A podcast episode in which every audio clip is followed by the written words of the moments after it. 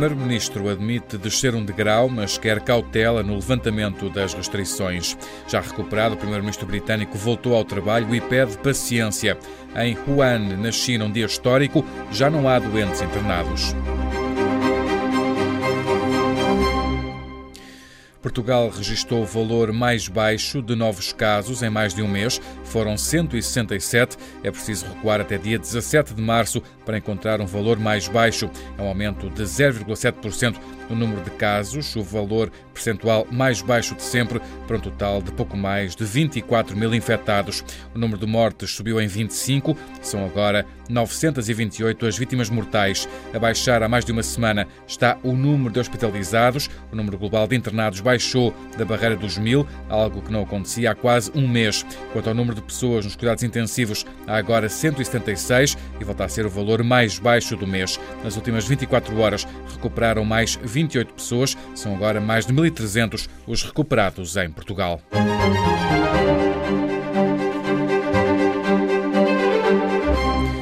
Primeiro-Ministro diz que os setores da economia que vão retomar a atividade a 4 de maio e nas quinzenas seguintes só serão definidos no Conselho de Ministros de quinta-feira. Foi a resposta de António Costa numa altura em que a imprensa dá como certo o arranque das aulas presenciais do 11º e 12º anos, a 18 de maio, e das creches, a 1 de junho. O comércio do bairro deve reabrir de hoje a oito dias. Em Passos de Ferreira, António Costa lembra que antes de haver alguma decisão vão ser ouvidos os peritos, mas desde já admite que há a possibilidade de sair do estado de emergência, mas nunca voltando à normalidade anterior. Podemos, neste momento, então, descer nível, eh, sendo que há uma coisa que já todos os portugueses que creio que têm consciência, é que a normalidade plena da nossa vida só voltará a existir quando houver vacina. E não temos que viver permanentemente em estado de exceção constitucional. Mas caso as coisas voltem a piorar, a segurança será sempre uma prioridade. Se as coisas começarem a correr mal, nós temos que dar um passo atrás e vamos ter que adotar, adotar medidas que deixamos que vamos, poder, que vamos poder aliviar. Portanto, ninguém pense que, se for necessário dar um passo atrás, não daremos um passo atrás. Daremos sempre os passos que forem necessários para proteger a segurança. O aviso deixado por António Costa. Hoje, a Auto Europa, a fábrica de Volkswagen em Palmela, retomou de forma gradual a produção. Estava suspensa desde o dia 17 de março devido à pandemia. A produção arranca com apenas dois turnos de trabalho, com menos funcionários e a trabalhar menos horas. A empresa, a maior fábrica de automóveis no país, tem mais de 5 mil trabalhadores. O primeiro-ministro britânico voltou hoje ao trabalho, depois de ter estado doente com Covid-19. Num discurso ao país, Boris Johnson pediu paciência, sublinhando que é demasiado cedo para abrandar nas medidas de confinamento.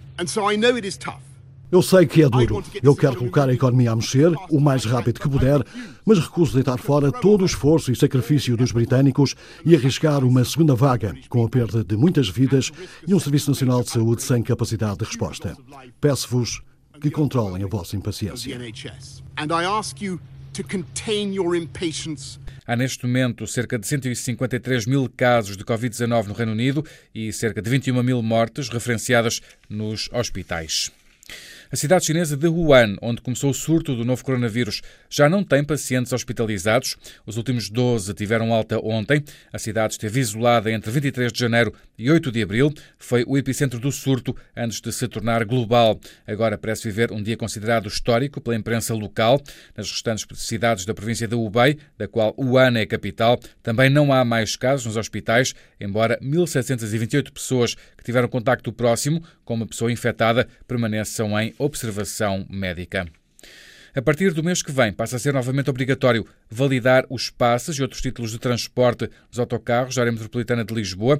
A medida tem em vista a gradual normalização da oferta do serviço público de transporte rodoviário, que sirva e responda às necessidades dos utentes. A área metropolitana de Lisboa explica que estão garantidas as devidas medidas de segurança e proteção, no sentido de fomentar o regresso progressivo à normalidade. A venda de computadores portáteis, tablets, desktops ou impressoras disparou entre 13 e 19 de abril, um aumento de 48% em comparação com a mesma semana do ano passado. Os dados da GFK Portugal mostram que, depois da queda de 18% das vendas de bens tecnológicos na semana em que foi decretado o estado de emergência, há agora uma retoma do consumo destes bens. Por exemplo, a venda de impressoras multifunções subiu 481%, a venda de portáteis subiu 351%, tudo por causa do ensino à distância e também do teletrabalho.